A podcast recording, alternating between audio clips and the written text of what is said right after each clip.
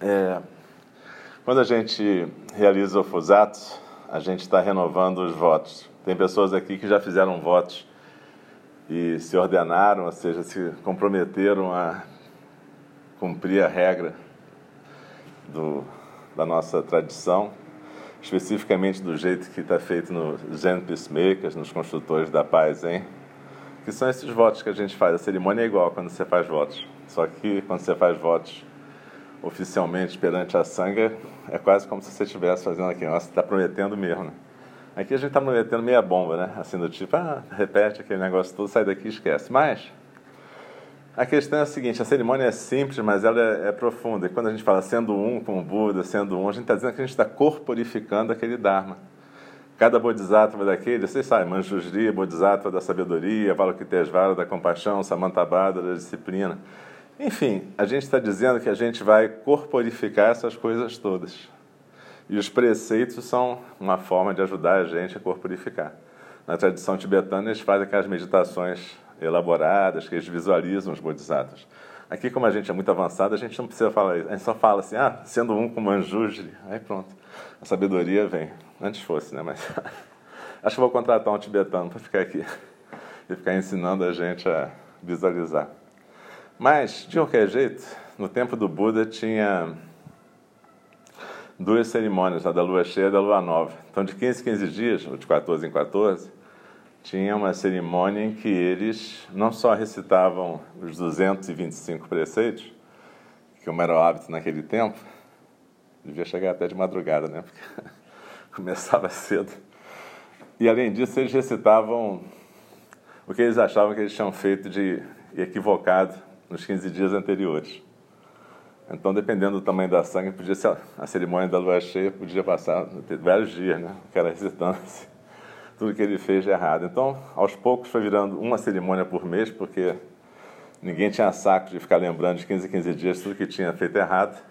E aí, uma vez por mês, passou a fazer uma coisa mais simbólica e não ter que falar na frente de todo mundo, né? Porque a gente não precisa se expor tanto.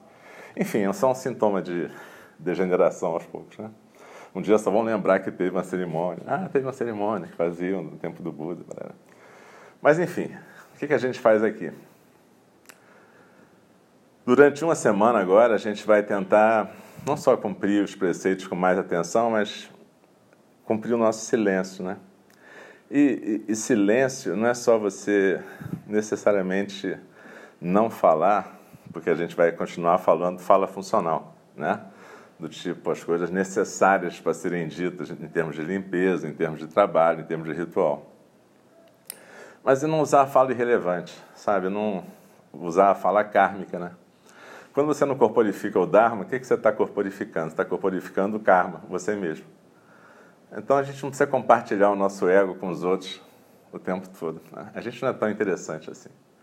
Então a gente tem que evitar a fala irrelevante a fala que vai só distrair o outro e não vai trazer nada de bom, de útil ou de construtivo.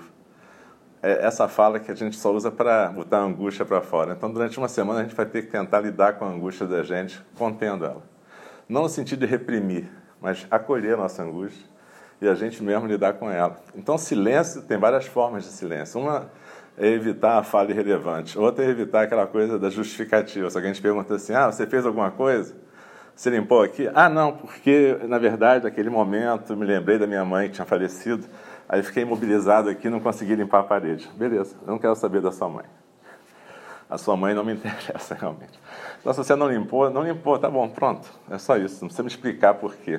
Isso é que a gente chama de justificativa desnecessária. Entendeu? Você não precisa compartilhar isso. Simplesmente faça e corrija depois. É isso. Então a gente vai, durante essa semana, tentar evitar esse tipo de ruído, que na verdade é uma fala irrelevante que vai quebrar o silêncio da gente. O silêncio é necessário para a gente prestar atenção. Ou seja, para a gente saber onde é que estão nossos passos, onde é que está o coração, onde é que está a fala, tudo isso. Um outro exemplo de, de coisa é ficar, por exemplo, tem que ficar quieto no zazen. Se você se, se fica se mexendo, é como se você estivesse falando no zazen. Claro, tem cãibra, vai ter um infarto, vai cair duro, você pode se mexer. Mas aquela, aquela mexida, que é que nem ficar falando, ah, o dia está bonito, não sei o quê. Aí coça aqui, coça aqui, coça tal. Não precisa, atrapalha o coleguinha. Então a gente tenta ficar realmente em silêncio. Numa boa, leve, não precisa ficar em silêncio com aquela cara de sofrimento. A gente não está aqui obrigado, a gente está fazendo uma prática porque a gente quer se libertar de certos hábitos do nosso ego. Né? Então é isso, leveza, porém atenção plena. É isso. Foi até bom fazer o Fusato hoje, para me lembrar disso tudo, que eu vou ter que fazer um, uma palestra para 200 crianças agora. Me colocaram nessa roubada, crianças de 11 a 15 anos. Eu vou para elas falar sobre o Dharma. Vai ser maravilhoso. Eu estou com uma expectativa ótima de que eles vão ficar em silêncio e certamente prestar uma atenção plena, maravilhosa a tudo que eu direi.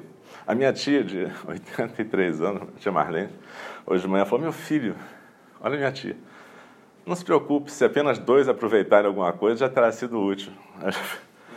Olhei para minha tia e falei: Tia, você está tão búdica, tia. Ah, então. Aí, inclusive, ela mandou bolo de chocolate também para o café da manhã. Enfim, a minha tia estava, só me deu um. Toma, chupa essa. Se aí tudo foi.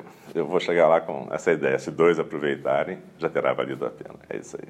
Então, bom dia. Se a gente puder praticar essa semana, será ótimo.